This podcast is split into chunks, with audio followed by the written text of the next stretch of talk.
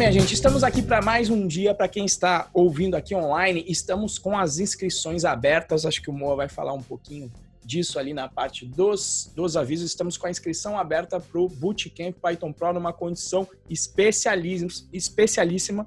Hoje, terça-feira, se você estiver vendo ao vivo, né? Se você estiver vendo a gravação, já foi, já perdeu, tá bom?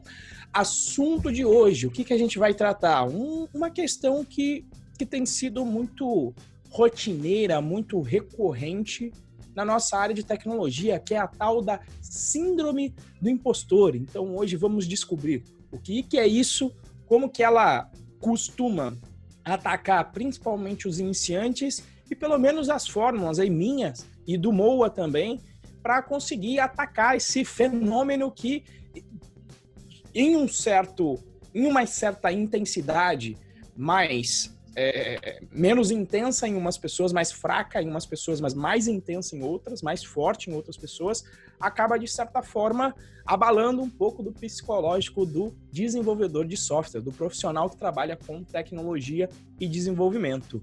Mas antes disso, como sempre, Moacir, os nossos avisos de sempre. Bom dia para quem está nos acompanhando ao vivo, boa tarde, boa noite, boa madrugada para quem nos acompanha pela gravação, né? Hoje os meus recados vão ser muito rápidos.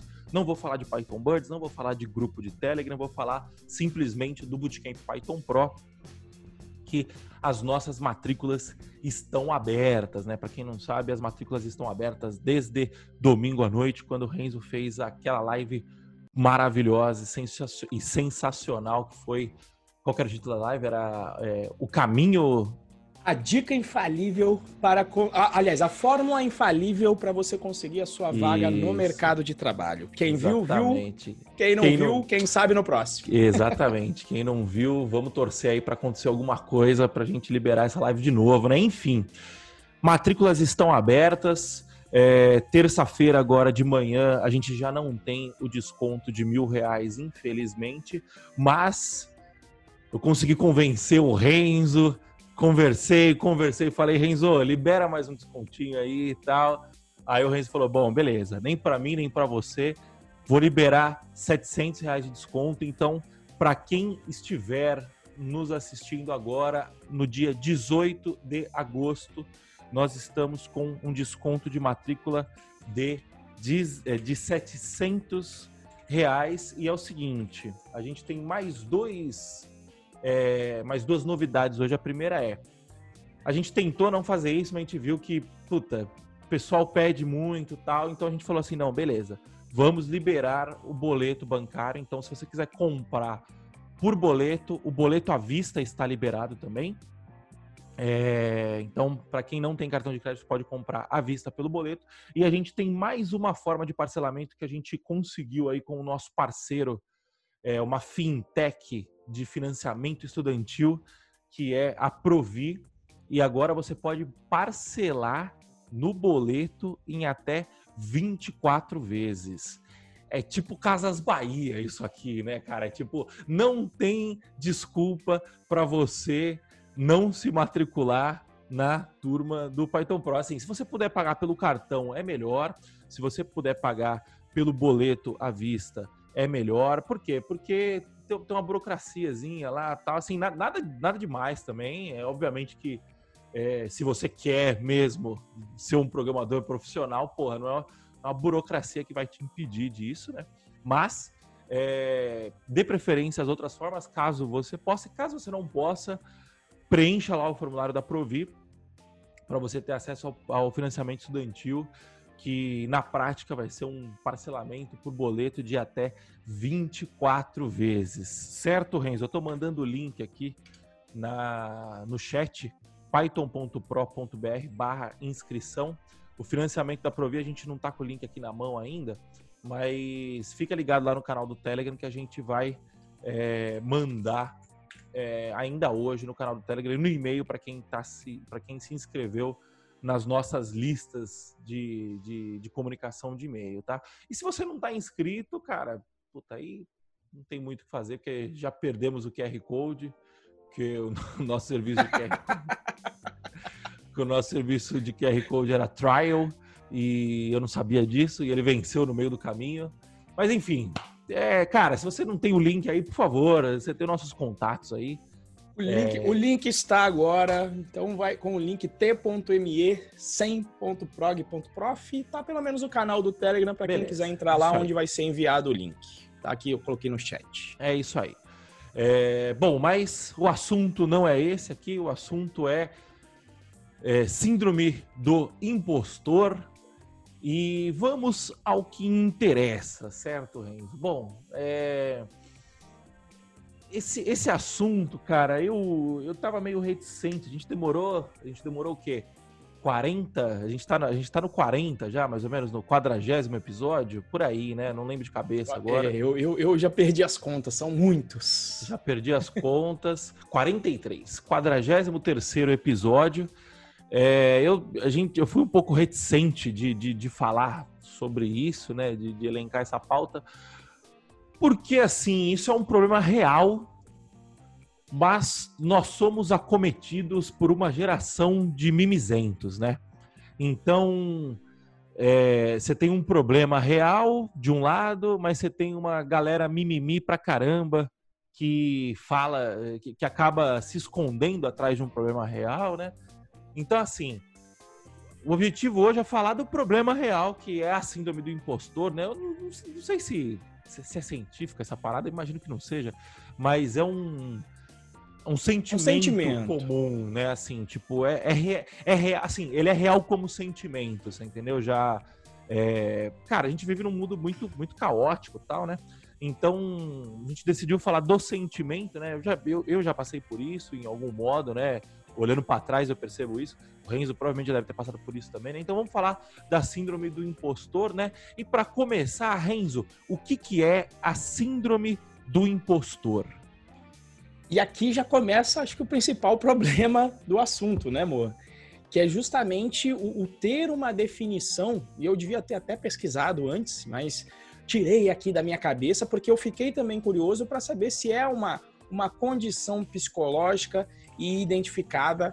Não sei se o Moacir está digitando, procurando, mas se realmente é uma condição psicológica, digamos, é, é diagnosticada e, e, documentada pelo ramo que, em geral, estuda a, a, as condições da, da psicologia humana. Seria ou psicologia ou psiquiatria. Eu não sei nem de onde isso. Eu devia ter, e eu gosto em geral mandei, de mandei no chat aí, mandei no mandou, chat. Mandou no chat. no chat.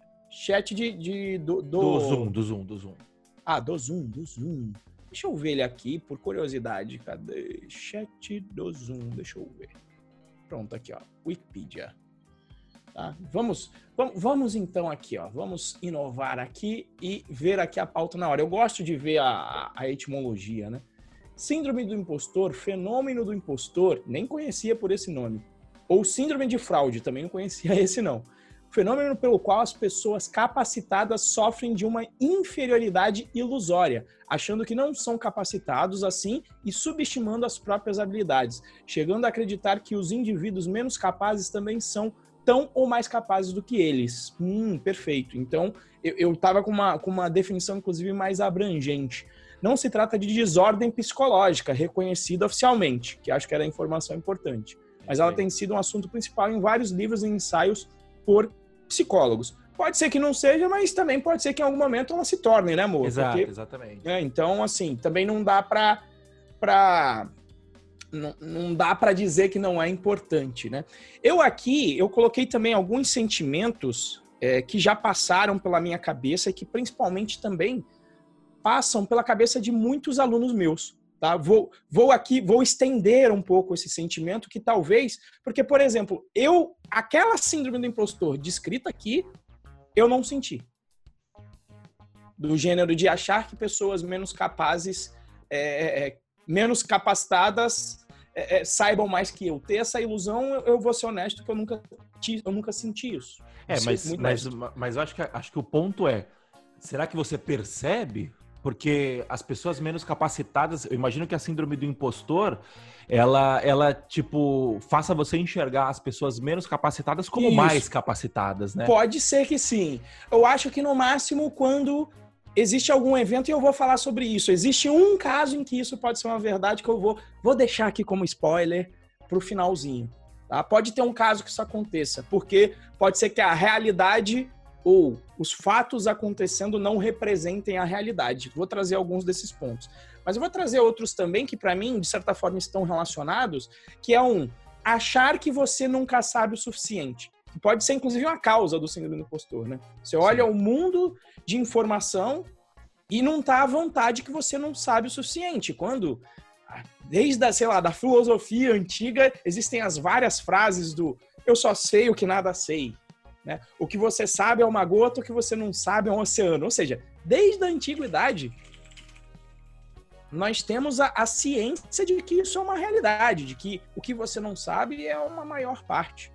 E agora isso só fica mais latente, principalmente numa área como tecnologia, que você tem infinitas áreas e talvez uma pressão do mercado pelo, pelo, pelo mito do desenvolvedor full stack, que seria aquele que sabe pelo menos de todas as áreas, num nível de profundidade grande, que assim, até existem, mas são pontos muito fora da curva, tá? Achar que você não sabe o suficiente. Isso daqui eu coloquei um achar que você sempre sabe menos do que os outros. Né? Independente aí de se o outro sabe menos ou não, ou mesmo quem sabe, mas que você sempre sabe muito menos. Né? E eu acho que o principal e, e, e o, o, o efeito o efeito mais complexo disso é você não ter a consciência do quanto você sabe, do quanto você evoluiu. E nesse aspecto, potencialmente dar aula me dá o, o, o, real aspecto, porque todos os dias eu entro em contato, eu tenho alunos que são leigos. Então, para mim, esse contraste fica muito claro no dia a dia. Mas para alguém é, que trabalhe com TI, né? Eu faço a brincadeira, né? Como o Moa, que tem, por exemplo, a Code Vence, quando ele estava trabalhando lá, ou as pessoas que trabalham com o Moacir, como o Ronaldo, que a gente já trouxe aqui, é como se eles fossem o Superman em Krypton. Né? Quando eu estou no curso, eu sou o Superman na Terra, né? Quer dizer, temos terráqueos e eu tenho superpoderes aqui na Terra comparado com os terráqueos. Mas se você vai para Krypton, o Superman é mais um na fila do pão. Por quê? Porque todo mundo sabe tecnologia. Então acaba que muitas vezes você não tem uma base de comparação justa para comparar o quanto você sabe realmente. E isso pode te dar, te dar uma ilusão que você sempre é o júnior. E, e, e, essa baixa de, de autoestima que é real, essa, isso aqui é real. Essa baixa de, de autoestima com a galera de TI é muito real. E isso acaba impactando na parte da contratação que depois eu vou falar com os iniciantes, vou mencionar aqui talvez alguns casos tentando, tentando não, obviamente deixando a identidade das pessoas aqui em off, para falar um pouco sobre esse problema. Moacir, e você, o que, que você acha? Acho que a gente, a gente justamente aqui na pauta, talvez a gente. O que, que você acha sobre o assunto? Hoje, hoje eu vou te trazer mais pro, pro assunto, porque esse, esse é espinhudo. É, e, e, é um assunto que eu, que eu gosto, né, né? Não, não especificamente da síndrome do impostor, mas eu me interesso muito por psicologia, né? Por é, qualquer questão assim ligada à mente, ao funcionamento da mente, né?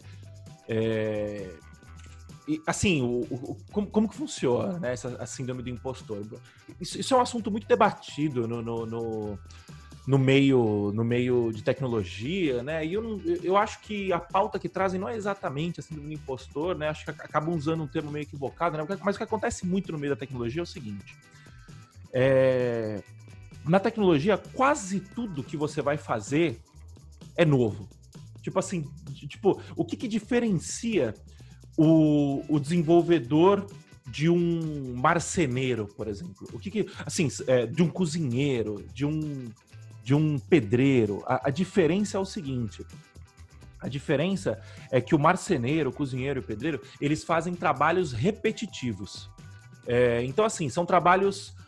O, o, o pedreiro vai levantar uma parede, a parede que o pedreiro vai levantar ela não muda muito, você entendeu? Tipo assim, o tijolo que o pedreiro usa no ano passado, no ano retrasado, há 3, 4, 5 anos atrás, é o mesmo, entendeu? Pode ser que o tijolo de 20 anos atrás fosse um pouco diferente tal, mas, tipo, o trabalho do, do, do, do pedreiro, ele é muito repetitivo. É, é, não é que ele é repetitivo, ele é o processo já está muito bem definido, você tendo alguns detalhes só de diferença. Na programação, não. Na programação, o que você precisa ter muito bem definido são as abstrações. Então, você tem uma abstração de padrão de, de projeto, você tem uma abstração de padrão de código, você tem uma abstração de design de software. Então, esses conceitos precisam estar muito bem definidos para quando você for implementar esses conceitos, você consiga ter esse, é, é, esse, esse ferramental, não é ferramental, esse, esse repertório de soluções para aplicar. Só que, cara, um projeto é, em questão de processo, em questão de, de, de, de to-do list, vamos colocar assim, um projeto é completamente diferente do outro. Você entendeu? Você sabe que você vai precisar desenvolver o back-end, você sabe que você vai precisar desenvolver o front-end, você sabe que você vai precisar desenvolver algum tipo de CRUD no meio do caminho, só que a forma como você vai fazer isso, ela difere muito, é, ela difere várias e várias vezes, né? Então, você vai ter um projeto. Cara, a gente na Codevance que trabalha muito com, com bootstrap de projetos, né? A gente, a gente atua bastante no início do projeto, né? A gente pega bastante projetos de início e não tanto dando manutenção a projetos já solidificados, digamos assim, né? Já é, rodando bastante no mercado. A gente sabe muito disso. Tipo, cara, sei lá, dos últimos seis, sete projetos que eu participei, que a gente participou desenvolvendo, os sete foram diferentes, você entendeu? É, a gente fez as mesmas coisas num conceito abstrato, mas o, o, método de fazer, o modo de fazer, o processo de fazer foi diferente. Por que, que eu estou dando toda essa volta, né? Para explicar que a síndrome do impostor nos acomete justamente por isso, porque é, toda vez que aparece um desafio, é um desafio novo. É um, sempre, assim, é um desafio novo, mas que não é novo, você entendeu? É um desafio que você vai precisar recorrer aos seus conceitos abstratos para poder implementá-lo. Você consegue, tipo assim, depois que você desenvolve, você consegue nitidamente encaixar cada parte do projeto numa caixinha de, de conceitos abstratos. Mas durante a, o desenvolvimento do projeto é muito difícil fazer isso.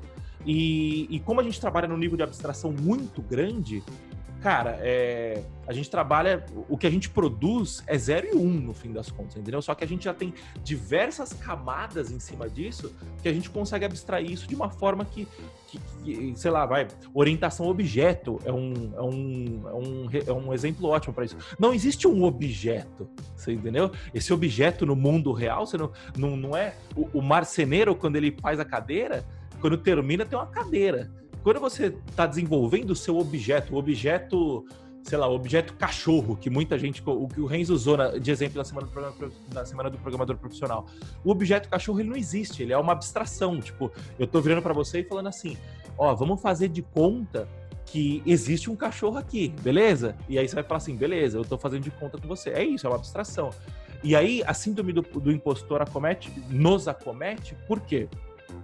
Porque a síndrome do impostor vem porque você vai olhar e falar assim, puta, mas eu não sei se eu vou conseguir construir isso. Por quê? Porque você vai precisar de um conceito abstrato muito bem definido e a síndrome do impostor é, ela vai acometer todos os níveis de, de profissionais porque o que acontece? O nível de profissional, é, o pleno, ele vai resolver um problema que, beleza, o Júnior não vai ter esse nível de conceito para resolver, esse nível de, de, de consolidação de conceito para resolver.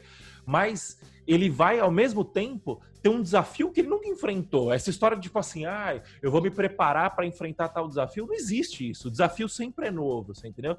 Então, sempre rola aquela insegurança, tipo assim, caralho, será que eu sou capaz de enfrentar esse desafio? Será que o meu arcabouço de conceitos, né, o meu repertório de conceitos, ele é bom o suficiente para enfrentar esse desafio? A gente está passando por isso na Codivance agora. A gente pegou um projeto novo que foge totalmente dos conceitos que a gente estava acostumado a trabalhar até então.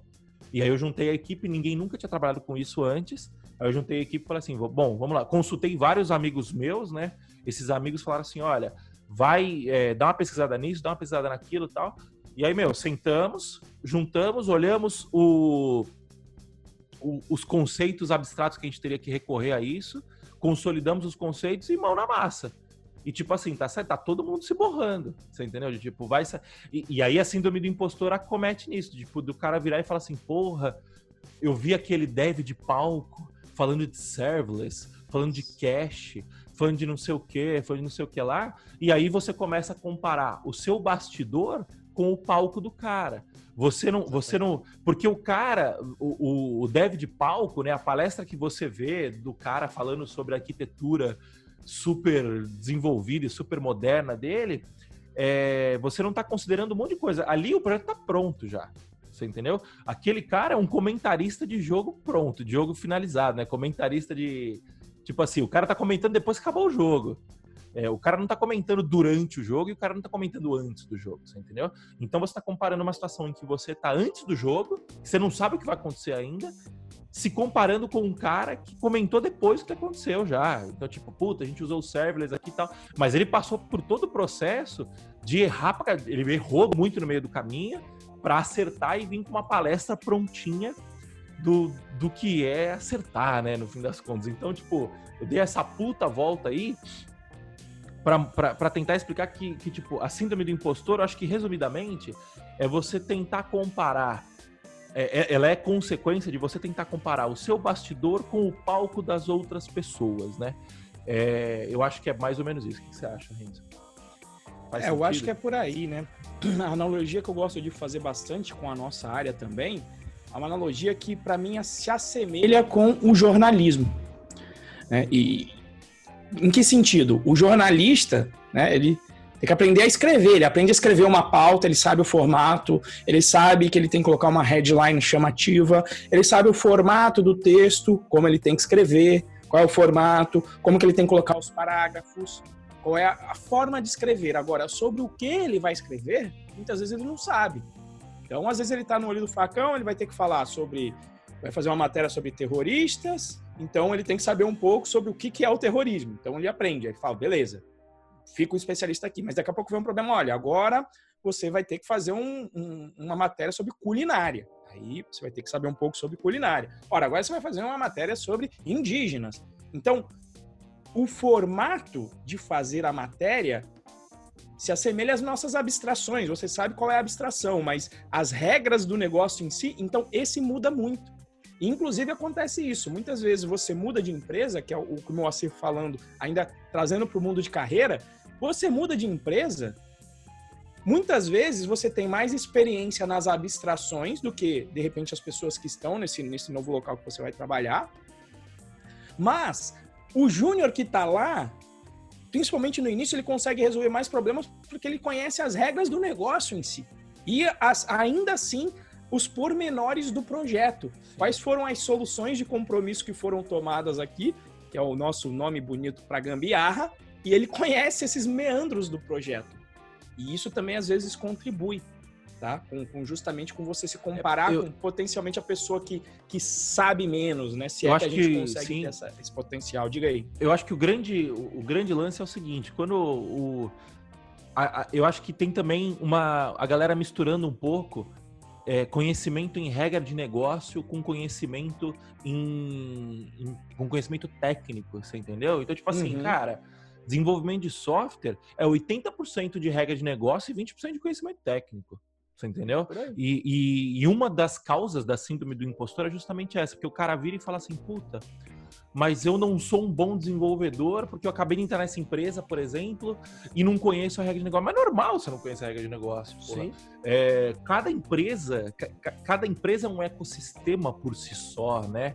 Por que, que profissionais antigos são valorizados no sentido de tipo assim, beleza, você vai, você vai pegar o, a galera, o desenvolvedor tal, o desenvolvedor pula muito de trabalho em trabalho tal, isso, isso, é relativamente comum, mas quando você vai pegando cargos mais, mais altos, né, tipo gerência, é, o, o, cara que é mais ali pelo, até mais estratégico e tal, Geralmente essa, a galera de confiança é a galera que tá 10 anos na empresa, 8 anos na empresa, 7 anos na empresa. Por quê? Porque é o cara que conhece o, os meandros da empresa, né? Ele, ele, ele não é nem especialista em tecnologia, nem especialista no negócio, ele é especialista na empresa, né? É, então, assim, eu acho que o cenário é, é, você, você é muito bombardeado por diversas pressões de todos os lados, que é normal, que aí entra a parte do mimizento também, tipo, o, a, a, vida adulta, é, a vida adulta constitui-se em receber pressões de todos os lados. Você entendeu? É, eu não tenho filho, mas o Renzo tem dois. E ele sabe que quando o filho dele tem febre, não vem o um manual junto com a criança de tipo, puta, o que, que eu faço quando ele tem febre? E tipo, ah, eu tô tendo febre, o filho dele tá tendo febre, ele não pode virar e falar assim, ai, eu não consigo lidar com, com criança que tem febre, eu vou, eu vou pedir as contas. Ele não pode fazer isso, ele tem que resolver a parada, você entendeu?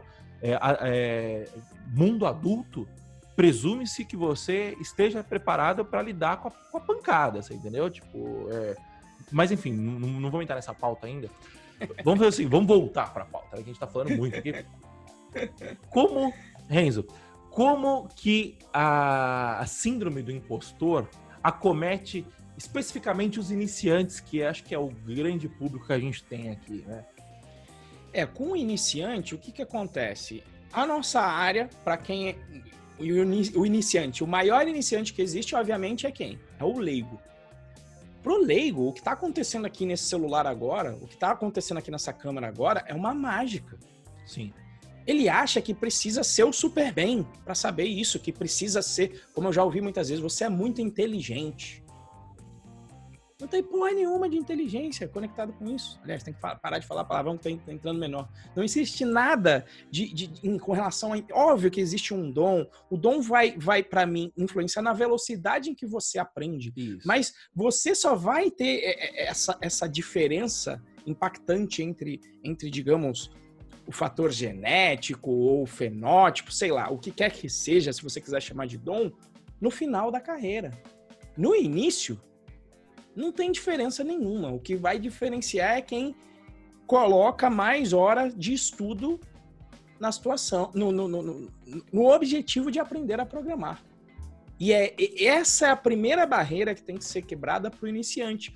Só que o iniciante chega, por exemplo, num curso, ou, por exemplo, até mesmo na Semana do Programador, depois a gente tem até que, estou pensando em ideias mais simples para a Semana do Programador, que é uma semana intensa para tentar dar uma visão geral, ele fala, cara, eu não vou conseguir.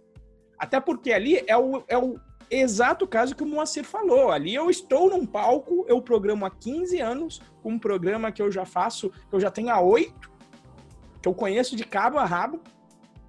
Então ali é o palco, e às vezes tem um efeito de, em vez de motivar, é, é, dar mais medo. Então a ideia, inclusive, da semana falar, gente, é para vocês terem uma base, principalmente o início, que é mais tranquilo, da parte de programação procedural, para desmistificar o processo. Então, não se compare com gente, com mais gente de estrada, não é uma questão de inteligência. Eu faço analogia também que é igual correr uma maratona. Eu já comecei, ou igual correr o Ironman. Só que eu comecei ontem já a correr o Ironman. Eu já tô com 12 horas de vantagem sobre você. Então não adianta você querer se comparar com quem já está no Ironman, você vai começar agora e eu já estou correndo há 12 horas. Agora, diferente do Ironman, qual que é a pegada? Não é um contra o outro. Aqui você consegue se valer da experiência de quem já está há mais tempo. Na verdade, em várias áreas você consegue isso, né? Quase em todas. Se valer da experiência de quem já está há mais tempo no jogo para usar isso como atalho e otimizar o seu aprendizado e alinhar a expectativa de que você vai conseguir chegar lá também, que é um processo, que é, um, é uma etapa. Não adianta, sabe, por mais que eu fale, obviamente, se você colocar um volume diário de estudo, você vai chegar mais rápido, quatro horas por dia. Mas se você também colocar 16 horas por dia, não vai render. É um processo que você vai ter que passar. Né? E às vezes também, ainda dentro da nossa área, comparação com áreas distintas. Como, por exemplo, a minha área, eu tenho, e eu falo isso para os novatos, escolha uma área e seja especialista em uma área. Eu sou especialista em back-end. Conheço com a, com a linguagem Java e com a linguagem Python. Saiu desse, desse pequeno grupo da área de tecnologia, eu sei, eu sei conceitos, mas sei explicar algumas coisas, mas não vou ter profundidade. Por exemplo, quando me perguntam de ciência de dados. E às vezes alguma coisa até que me assustava, eu vi que também não era esse bicho de sete cabeças, quando eu vi, eu vi uma aula só do nosso, do Mauro, do Mauro Assis, que é um especialista com 30 anos, que é o nosso instrutor de, do curso de ciência de dados, mas eu não vou ter profundidade ali. Então, eu não vou me comparar, primeiro, ao Mauro, que tem 30 anos de experiência, mais de 30 anos com experiência de análise de dados. Eu só tenho 15 de tecnologia em uma outra área. A minha é back-end. E aí eu tenho certeza que se eu trouxer o back-end, o Maurão também vai ter coisa que ele não vai conhecer do meu lado. E tá tudo certo, porque a nossa área é infinita. Só a parte de ciências de dados já é um universo. Tem engenharia de dados, tem scrapping, que não é exatamente para ciência, mas se usa bastante também. Você vai ter é, análise de é, é, como é que é? Ana processamento de linguagem natural. Você vai ter processamento de imagem e cada um desses, desses mundinhos, apesar de, de às vezes você poder tratar a análise de forma similar, potencialmente o, o, você conseguir processar os dados vai ser diferente. E é um problema novo. Então eu acho que é isso. E o que, que é o pior na minha, na minha opinião? O, o Newton até colocou aqui muito bem. Ele colocou aqui, ó. Complexo de vira-lata mais síndrome do impostor igual a brasileiro? O Newton colocou aqui a pergunta que foi excelente. E, e, eu gosto disso por quê? Porque eu comparo. Qual que é o problema? Né? A gente acha que tem um, um limiar entre humildade e justamente síndrome do vira-lata. E esse síndrome do vira-lata, vira-lata para mim, é, é, é, tá dentro dessa síndrome do impostor. E quando você pega o brasileiro, você pega principalmente pelo currículo, ele tem um medo danado de, de, de, exagerar, de colocar o que ele sabe, e às vezes vai para um nível de de, de, de, não, eu não sei muito, eu não sou apto para cumprir esse determinado cargo, eu não cumpro esses requisitos, que tem a ver com o nosso também, não faço o trabalho do RH, é isso. Quando eu olho, por exemplo, o povo americano, nesse aspecto, eles são doutrinados desde criança de falar: olha, se você trabalhar, você vai chegar lá. Que é o que a gente fala aqui. Se você trabalhar, você vai chegar lá. Se você trabalhar, você vai chegar lá. E ele acredita nisso ao ponto de que uma pessoa em teoria, não tão inteligente, como as pessoas definem isso, cons conseguem fazer coisas que você não esperaria delas, coisas além da capacidade. Por quê? Porque pelo menos eles têm aquele espírito, não, eu vou conseguir porque eu sou americano. Então a, a autoestima é grande. E o que eu vejo na nossa área, o que eu já peguei de gente aqui, gente que tem experiência já em outra linguagem, já dois anos em outra linguagem, e na hora que ele vai aplicar pra, a, aqui para uma vaga de, de, de Python, Chega na hora do processo seletivo, ele não consegue se vender. Será que vai dar certo? Será que eu vou dar conta? Ai, meu Deus do céu. Mas, Renzo, você está me indicando. E aí, se eu não, se eu não, não, não der conta do negócio, a pessoa vai ficar brava com você. Entendeu? Então tem, tem um monstro que a pessoa já monta por conta de todas essas incertezas e medos e síndrome do impostor, que é cabulosa. E eu, hoje em dia, eu estava muito tranquilo. Quando eu ouvi isso de um aluno, né? Ai, ah, não, mas se eu for trabalhar e eu não aguentar o tranco e eu tô com muito medo, aí você, a sua imagem vai ser arranhada. Eu falei, a minha imagem? Peraí, essa pessoa está numa empresa, não estava encontrando pessoas no mercado, que é o normal que acontece. Ela me pergunta para indicar alguém. Eu não menti, eu falei que você, e eu acho que você é uma boa pessoa para essa vaga, também, senão não indicaria. Coloquei os poréns, de de repente, a falta de experiência em algum ponto, e eu coloquei a realidade. Depois ele ainda tem que conversar. A pessoa tem que conversar, né? O dono da empresa tem que conversar com você e fazer o processo seletivo. Se dentro do processo seletivo que o, o empresário fez, ele aceitou você e depois ele quiser colocar na minha conta, eu vou mandar ele se lascar e vou falar: não me pergunta então mais sobre, sobre indicação. Você eu acho que esse é né? o ponto. Você vê como, como esse, essa, essa terceirização de responsabilidade tá tão incrustada na cabeça do, do brasileiro, né? Porque o, o cara, tipo, ele já ele tava assumindo a responsabilidade por você, de tipo assim, puta, mas o Renzo me indicou e ele vai me queimar, e, e ele vai se queimar se eu der mancada tal. O Renzo é adulto, o Renzo te indicou, ele tá assumindo a responsabilidade. Tipo assim, beleza, se você der mancada, o que vai acontecer é que o Renzo não vai mais te indicar. Beleza. É, é, mas isso é. Mas com certeza, na hora que o Renzo for te indicar, ele ponderou isso. De tipo, Lógico. puta, é, ele ponderou a sua capacidade de entregar e está confiando em você, entendeu? É, e, e, eu acho que um outro lance também é, é o fato de, de sair da zona de conforto, né? Que também tem muito da mentalidade brasileira, né? De tipo, assim, isso sempre foi. Se você pega, se você lê Machado de Assis, por exemplo, que, que foi escrito em 1850, você já vai perceber isso.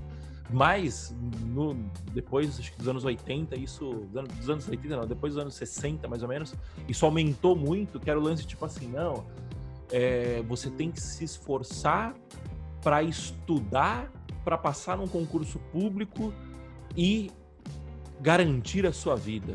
Ou, ou então, para você passar numa. numa para você conseguir um emprego numa multinacional e garantir a sua carreira, né? alguma coisa assim.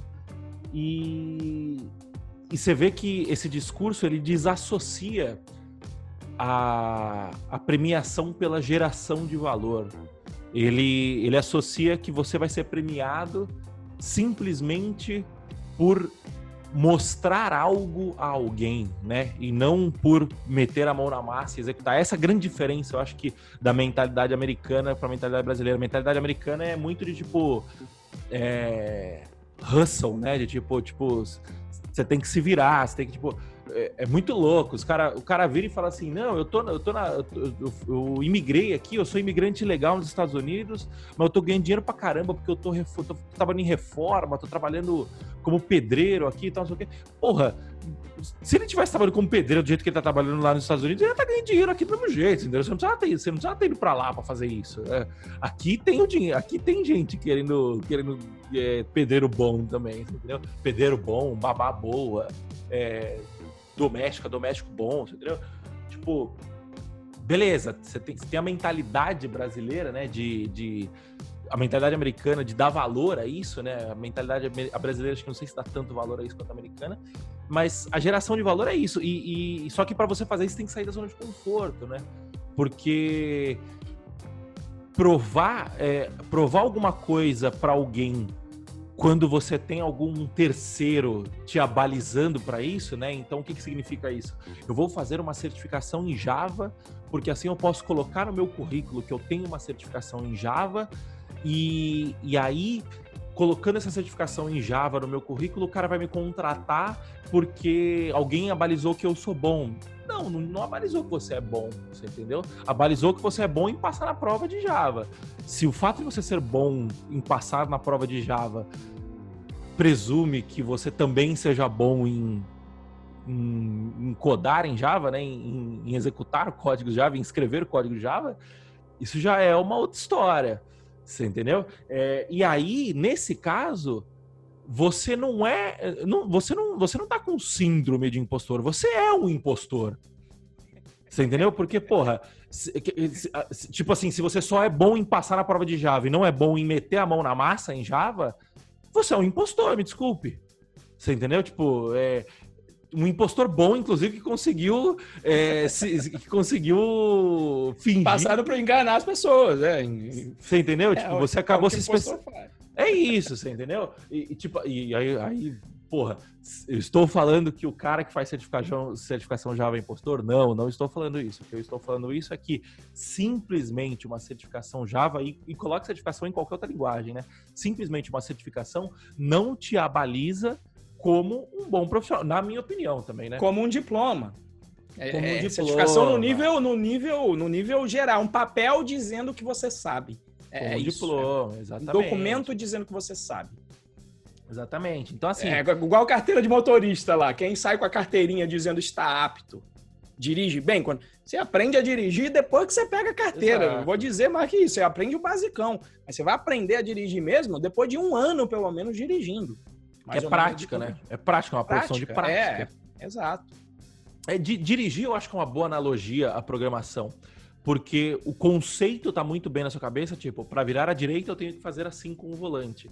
Para virar à esquerda eu tenho que fazer assim com o volante. Para dar ré eu tenho que engatar ré. Tipo, os conceitos estão muito bem, os princípios estão muito bem estabelecidos, mas cada rua é uma rua, cada caminho é um caminho é, rua de barro é diferente de rua de, de asfalto, estrada é diferente de cidade.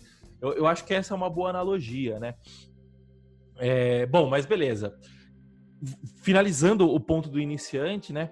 Eu acho que o lance é o seguinte: o, o iniciante ele acaba se assustando com esse monte de tecnologia, com esse monte de termos, com esse monte de, de, de, de conceitos que ainda não estão muito claros para ele, né? Porque você, você só fortalece o conceito praticando, não, não tem outra forma. Assim, você pode ler, ler, ler, ler, ler, ler, mas você tem que praticar.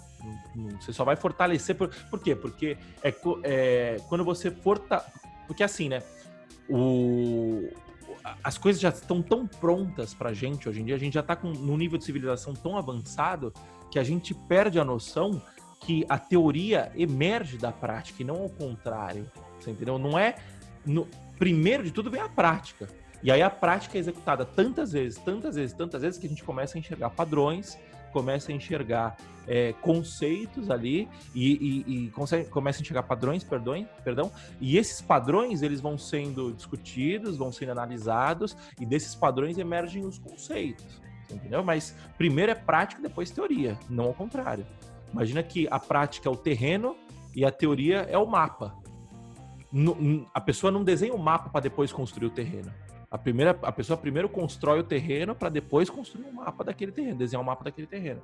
Então esse é o primeiro ponto. E aí o, o, o iniciante ele se assusta. Ele olha e fala assim: puta, fudeu. Eu tenho puta, ferrou. Eu tenho o meu. Eu tenho tudo isso de conceito para aprender para poder colocar a mão na massa. E não, é o contrário. Você precisa colocar a mão na massa, você precisa errar bastante num, num ambiente que te permita erro no ambiente controlado, né? Então, assim, o, se você é um iniciante, um estagiário, um júnior, e você derrubou o sistema de produção, beleza, você tem culpa nisso, mas o seu chefe tem muito mais culpa nisso.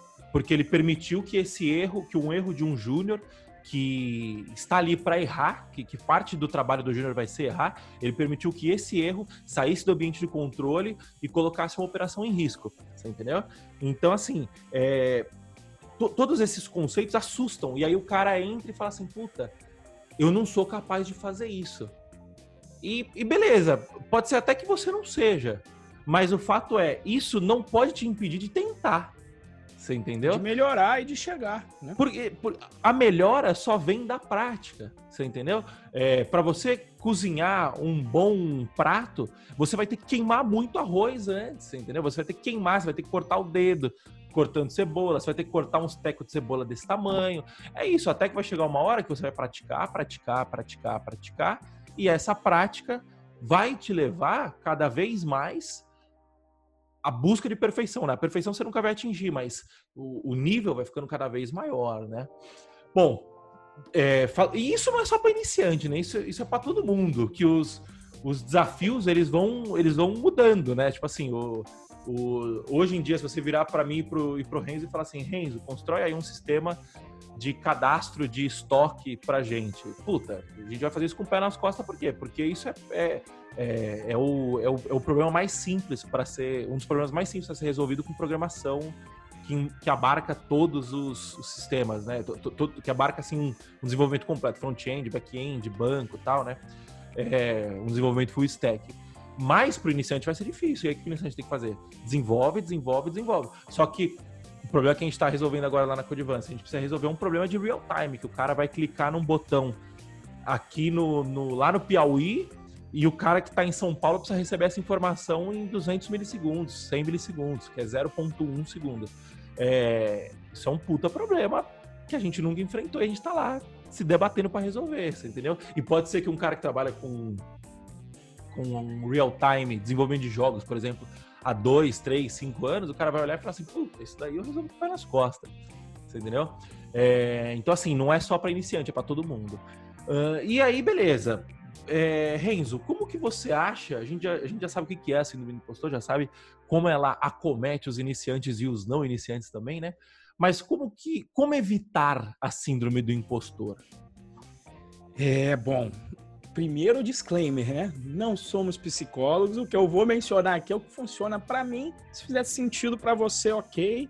Não estou fazendo nenhum diagnóstico, não estou medicando, tá? Só estou aqui colocando o que eu faço bastante. Uma primeira coisa que eu vejo e que ficou bem latente, inclusive no último bootcamp, foi as pessoas tangibilizarem o, o, o, nível de conhecimento, ter um registro de o que você evoluiu, o que você aprendeu hoje. E, por exemplo, dentro do bootcamp que eu falo, principalmente quando chegou lá no final, eu peguei os alunos e falei: olha, só olha, tenta lembrar para trás, tenta lembrar de quando você entrou no grupo que você sequer sabia a sopa de letrinhas de tecnologia.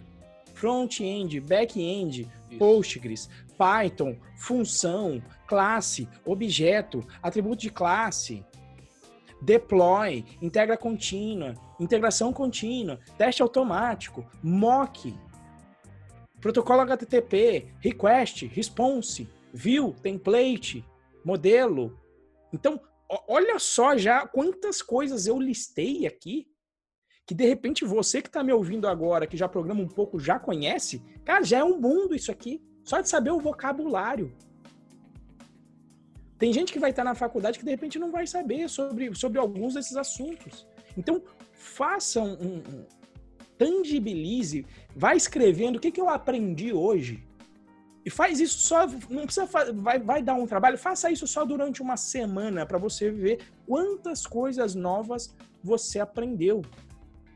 E aí tangibiliza, porque como você faz um pouquinho a cada dia, e você só está focado na sua melhora de um dia para o outro, você não vê o, o, o, o, o aprendizado composto, fazendo aqui uma analogia com juros compostos, né? Você não vê o resultado do, do, do aprendizado composto, dos juros compostos. Você vai vendo, olhando como é que eu estava um mês atrás. Então, se você tangibilizar e registrar isso, para mim fica muito, muito claro é, é, é, qual foi a sua melhora, o quanto você cresceu né? E poder olhar, se compara com alguém que estava na sua mesma posição naquela época. Quem aqui é, é, é, a gente tem um acesso vitalício ao bootcamp, começa a ver a mesma coisa que eu vejo. Como eu já sou professor, né?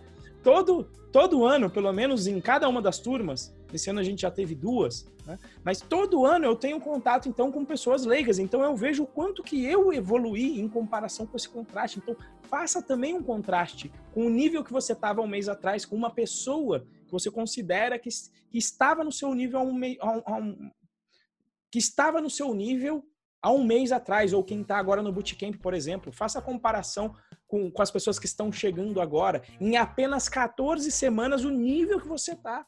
Você vai conseguir já ajudar essas pessoas. Você vai conseguir tirar todas as dúvidas dela. E potencialmente você vai poder tirar as dúvidas dela, às vezes até melhor do que eu. Porque você acabou de passar, aquilo está muito latente as dúvidas que essa pessoa tem já faz, ainda fazem muito sentido para você. Conforme você avança, algumas dessas dúvidas param, assim, de, de sabe, de, de, de, fazer sentido. Você fala, não, HTML é baboseira ali, você coloca uma tag ali e tá safo. É isso que eu penso de HTML até hoje.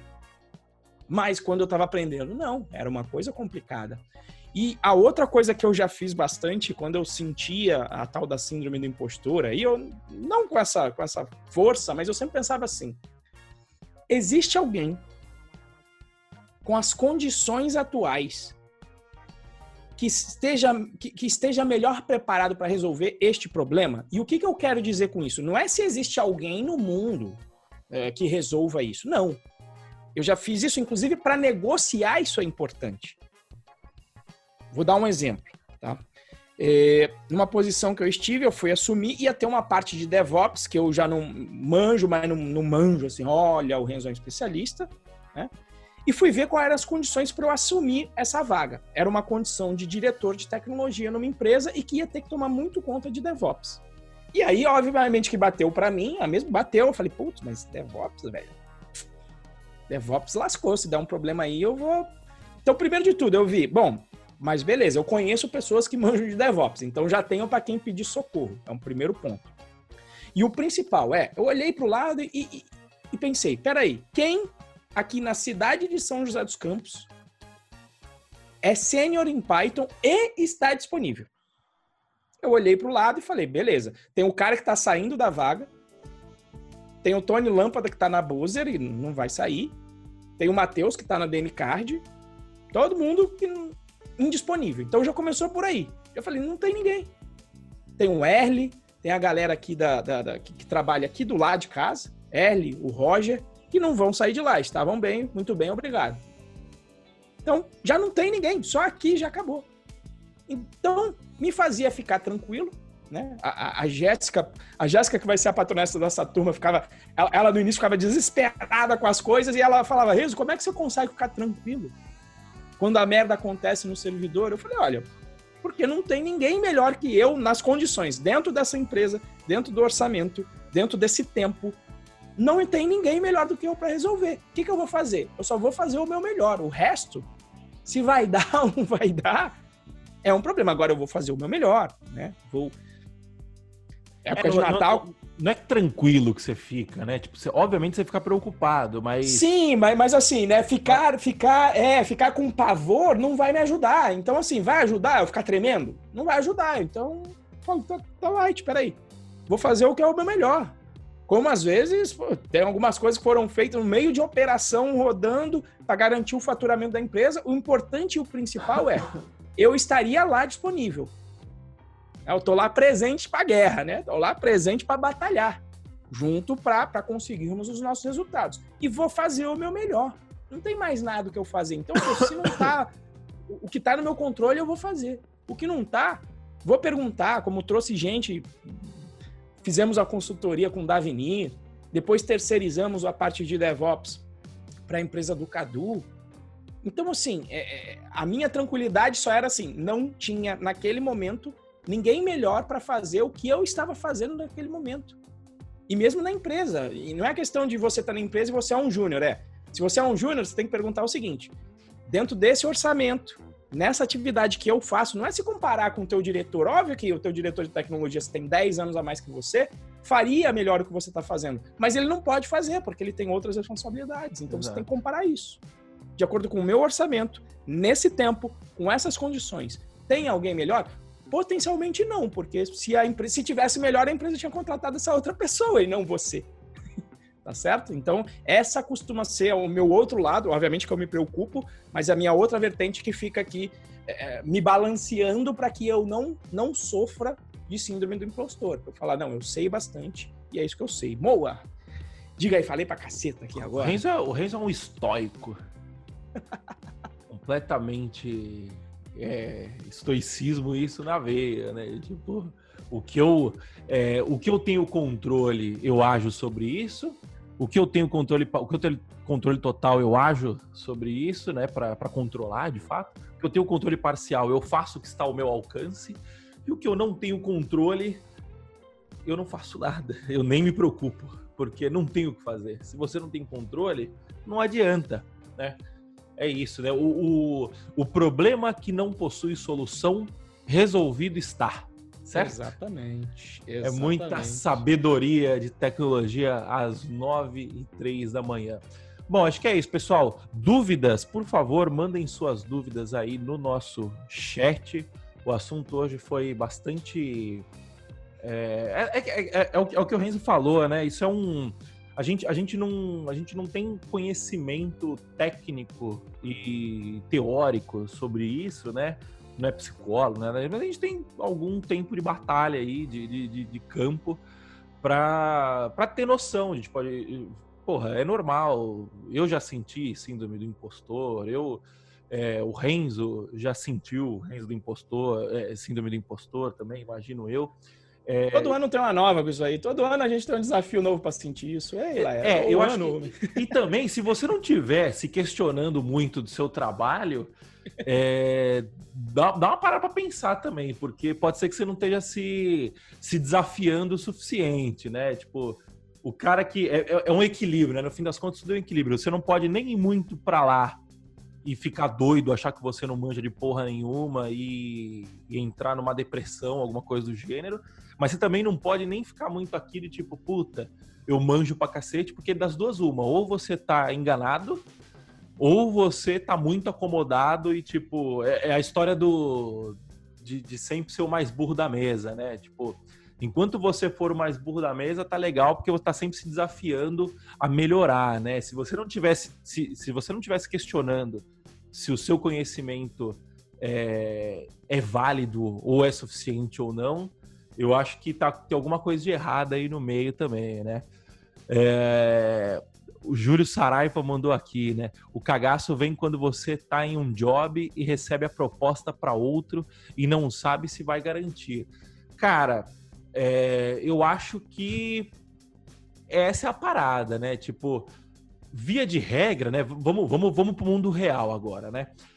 Dificilmente você está ganhando, vamos supor que você está lá, você é um dev pleno, você é um desenvolvedor pleno, já já tá, já tá com alguns desafios, já está meio que dominando a parada, ganhando seus 5, 6 mil reais por mês.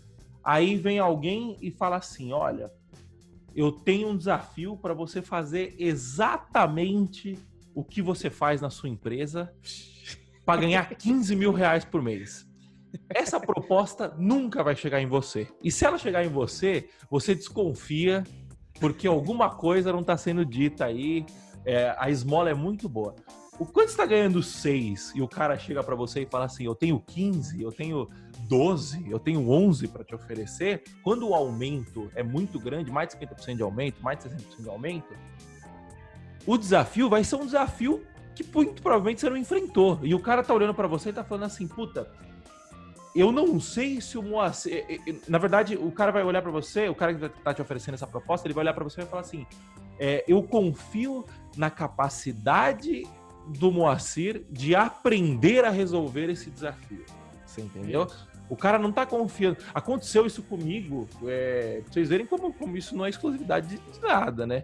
É, aconteceu isso comigo outro dia que eu, eu, eu passei por uma situação pessoal aí e tal que não vou entrar em detalhes assim, né? Mas tipo, era a basic, basicamente a situação era o seguinte: eu ia ter que dar um passo na minha, na minha vida pessoal e esse passo presumia que eu ia precisar manter as coisas funcionando de um jeito que seria tipo meio alto nível, tal, né?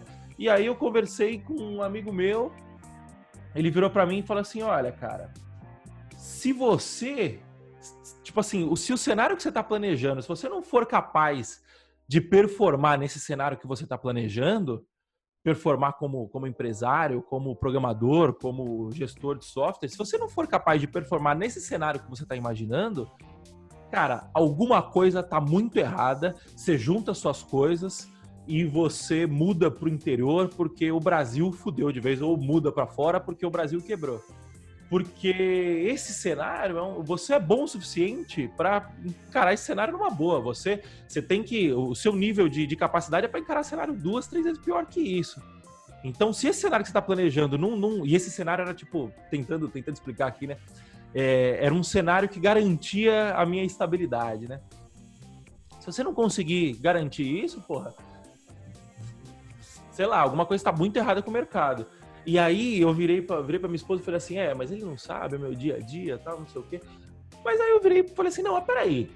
Justamente, se ele não sabe o meu dia a dia e tá falando isso para mim, porra, quem sou? E eu confio na palavra dele? Quem Sim. sou eu pra, pensar que eu não, que eu não dou. Eu, se o cara que não me conhece direito acha que eu dou o tranco, caralho, acho que eu, acho que eu aguento. Quem sou eu para falar que eu não aguento, né? E aí, beleza e me joguei e fui com que não passava um sinal de Wi-Fi, mas fui e tá dando certo. Você entendeu? Então assim, a questão eu, não é tipo eu acho que eu sei do que você está falando. Sim. Sim. a galera curiosa aí, mas, mas vai é... lá. Não, o Renzo foi um dos que eu consultei também no meio do caminho, né, para tomar essa decisão e tal. Tipo assim, fui com medo do cara, mas fui. Você entendeu? E, e é isso que eu falo pra galera. Vai com medo, vai com medo mesmo, né? Não tem decisão que a gente tome que vai, ah, não, tá livre de medo. O cagaço tá sempre aí. Tudo que a gente fala aqui é, é, causa própria, experiência própria. A gente não A gente tá nada... falando pra gente mesmo ver o vídeo depois e falar, ó, vai no cagaço. Exato, exato. A, a, o, o detalhe da situação, os cenários, têm as suas particularidades, mas os conceitos são sempre o mesmo. O desafio que vocês estão enfrentando agora de olhar e falar, puta, não sei porra nenhuma, ou então o cara que é júnior e quer ir para pleno. O desafio que vocês estão enfrentando, a gente enfrenta desafios é, similares, só que com outro contexto. Você entendeu? Por quê? Porque isso é do ser humano. Enquanto você não tiver. Se você não tiver com um pouquinho de medo de fazer o que está fazendo, você está jogando muito safe. E, e, aí, beleza, é uma escolha sua, mas não é o que eu acredito. Eu acredito que, que a gente tem que estar tá sempre se desafiando, né? É isso aí. Talvez, talvez, a gente só tenha aprendido a colocar uma fralda, né? Pra, pra, pra exato. O cagaço exato. vir, você, você, o cagaço vem, entendeu? Você no máximo botou uma fralda ali para dar uma aliviada ou para pelo menos parecer um pouco bonito ali, mas o cagaço tá lá, meu amigo. Não tem jeito. Aí, o Daniel Bastos, grande parceiro de cagaço aqui também, já, já compartilha com a gente o cagaço dele de uma forma que a gente compartilha junto, a gente já ajudou aí em várias situações de cagaço, ele, ele nos ajudou em várias situações de cagaço também. O Daniel Bastos mandou aqui, o cagaço é constante, apenas aceite isso. É isso, entendeu? Para você jogar um, um nível de, de desenvolvimento, de sempre estar tá se desenvolvendo como ser humano, e isso inclui como ser humano, como carreira, como como amigo, como pai, como mãe, como filho, como irmão, é, para você estar tá sempre se desenvolvendo, você tem que estar tá sempre com cagaço. E aí saber medir isso. E nisso vai aparecer a síndrome do impostor. E aí você tem que estar tá muito consciente, né? É, eu acho que já entrando nas sessões de, nas nossas sessões de recomendação, né? Sessão de recomendações, é, a, a, indicação que eu dou aqui é, cara, faça terapia. É, eu, eu faço terapia já faz uns quatro anos, mais ou menos entre idas e vindas, constantemente já faz uns dois, três. E, cara, é, a terapia é nisso, é na terapia que você. É na, é na, na terapia, na psicanálise, né? São, são conceitos que variam, mas assim, o, o grosso é o mesmo, né? É, é, nesse lugar que você vai olhar, você vai contar suas, suas mazelas, né? E aí a pessoa vai olhar para você e falar assim, não, mas e isso?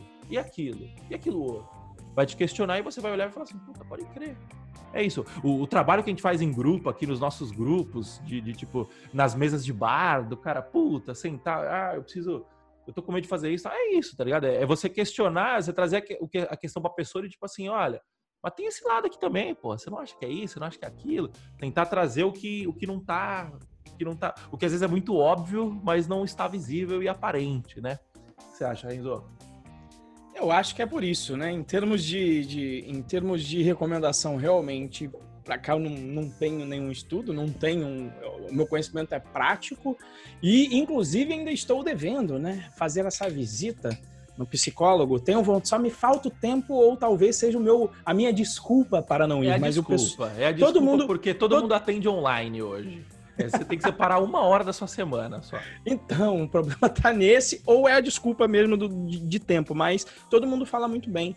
Então eu, eu, tenho vontade, até porque, justamente, digamos, nessas sessões informais que o Moacir está falando, nas mesas de bar da vida, com os psicólogos de bar que a gente passa aí durante os eventos, elas sempre são muito produtivas para mim, justamente para me dar um, um chacoalhão, justamente para entender e ver coisas que eu não estou enxergando, porque obviamente, né? É, o que a gente quer, acho que o ponto do Moacir dizer também uma geração mimizenta, não é também querer relativizar a dor, porque a gente sabe que para o iniciante é difícil.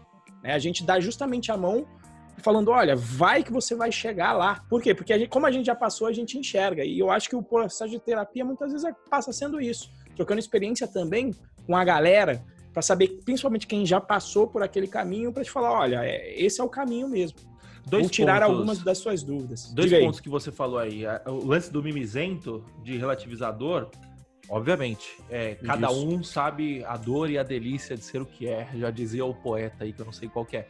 é mas o, o lance é o seguinte: o problema do mimizento, Diga dessa aí. geração Nutella hoje em dia, não é o relativizar a dor, é o fugir da dor. É, é, o mimizento foge da dor aquele papo que rolou ano passado de que ai, a gente tem que falar, o, o dev tem que falar em português, porque o, o, o, o, cara que tá entrando não sabe nem programação direito, quanto mais inglês tal. Aprende inglês, filhão. O mundo da programação fala inglês. O mundo científico fala inglês. Você entendeu? E você vai ficar abaixando a barra pro coitadinho que não, que não. Tipo, beleza, cada um, porra, é difícil pra cacete aprender inglês. Principalmente quem, quem, quem vem de uma condição mais, mais humilde, uma, de um estudo deficitário tal. Não é essa a discussão. A questão é: o mundo tá aí, precisa ser feito. Você entendeu?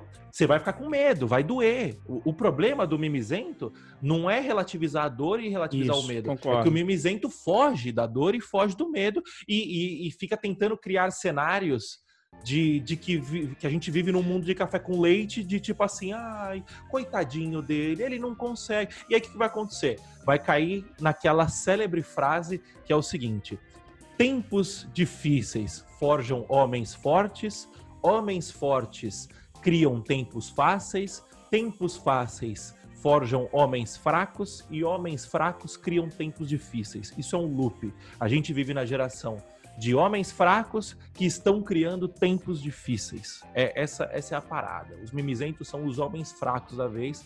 E um, um dos, uma da, um dos meus propósitos ao fazer esse podcast é trazer um pouco de dose de realidade pra galera, né? Até meio presunçoso falar isso, mas tipo, é tentar trazer um pouco de dose de realidade pra galera, de perceber que o mundo real é muito diferente.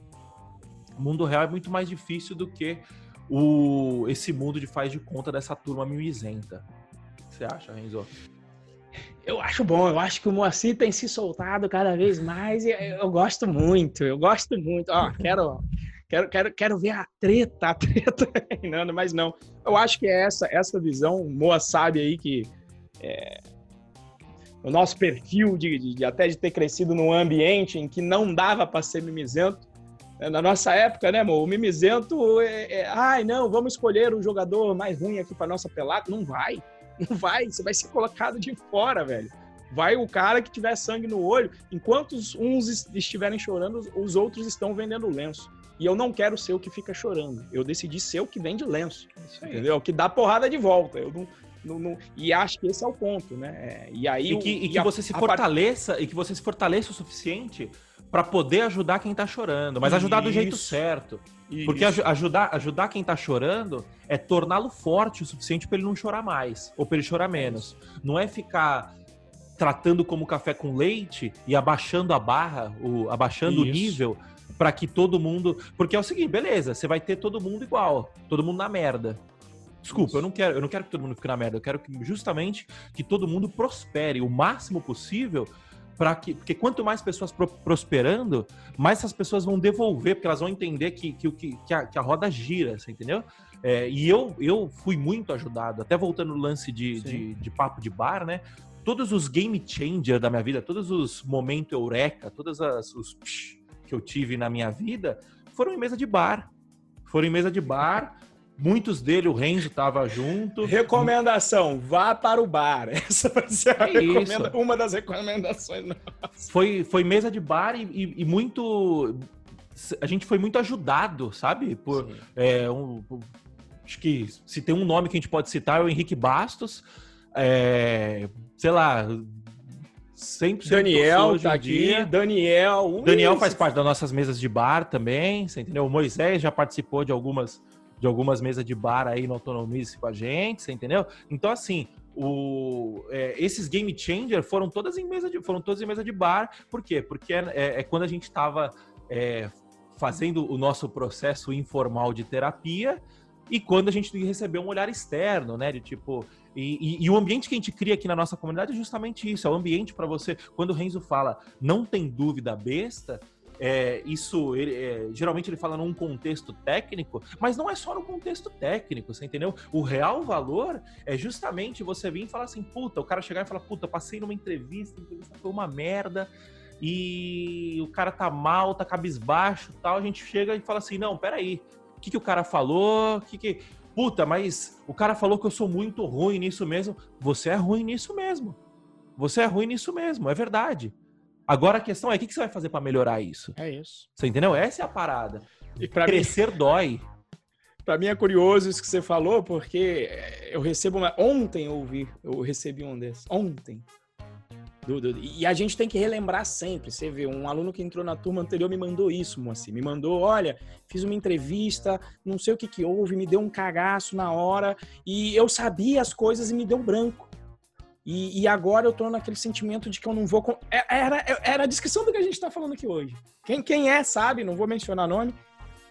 E aí eu parei e, e só usei o que a gente fala aqui sempre, né? E, eu, e obviamente que isso não, não, não me deixa não me deixa mais é, perplexo hoje em dia. Você tem que repetir isso sempre, porque a pessoa que sofreu essa dor de passar um branco em entrevista tem um processo de vergonha. Sim, e principalmente claro. daquele, porra, mas eu sabia, por que, que eu não respondi na hora? E aí eu falei para ele, falei, cara, o que, que eu te falei no início quando você entrou no curso? Você já levou 49 não? Qual que é esse? Ah, é o segundo, o terceiro. Então, você tá um não mais próximo de chegar lá. É isso. E o que você aprendeu, você deu o cagaço agora, vai dar. Já, e vai dar. Agora, pronto, você ficou com um cagaço agora. Fica, tenta ficar um pouco mais tranquilo. Vai pro próximo. Não espere o sim no próximo. Você tem que. A ideia do 49 não é um sim é o quê? É já te preparando psicologicamente. Você não pode ir pro primeiro, pro décimo processo seletivo esperando que o sim vai vir. Você não, não, você tá falando assim, mais um não. Eu estou um não mais próximo do meu sim que só vai vir no quinquagésimo. E, e ao relembrar isso, que é, aí depois que eu falei, ele falou, é, putz, a gente, a gente tem que às vezes ouvir o óbvio novamente para a gente conseguir chegar lá. E é isso que eu acho que no fim do dia passa a ser um processo de terapia. Você sabe, mas como você está envolto no sentimento e nos seus problemas, obviamente o seu problema sempre é o mais importante do mundo e é o que te afeta mais. Obviamente, você não está preocupado com a fome na África agora, não é um problema que realmente você está preocupado. Você está preocupado com o seu problema agora. Lamentar sempre. é diferente de se preocupar, né? Exatamente, exatamente. Você está preocupado com, com você agora. Então, como você está preocupado, tem uma porção de sentimentos que tira a sua clareza mental e visual. E sempre buscar esse apoio num terceiro, eu acho que é fundamental. Por isso que a terapia, para mim, faz sentido. Eu quero fazer. Em algum momento eu vou me comprometer com a data. Comprometa-se porque comprometa-se com a data e com o bolso, porque quanto mais caro melhor. É isso aí. Então, Beleza? Então, pessoal, é isso. Muito obrigado pela presença de todos aqui no chat. O episódio foi bem legal hoje. E é isso. A semana, o, as matrículas do Bootcamp estão abertas para você que está acompanhando ao vivo aqui. Se você não se inscreveu, inscreva-se. Se você já se inscreveu, seja bem-vindo. Compartilhe com o seu amigo que ainda não se inscreveu e venha para este ambiente terapêutico e acolhedor que é o Python Pro. Valeu, pessoal. Bom dia para vocês. Até mais e tchau, tchau. Alô, pessoal. Bom dia. Até mais. Até a próxima.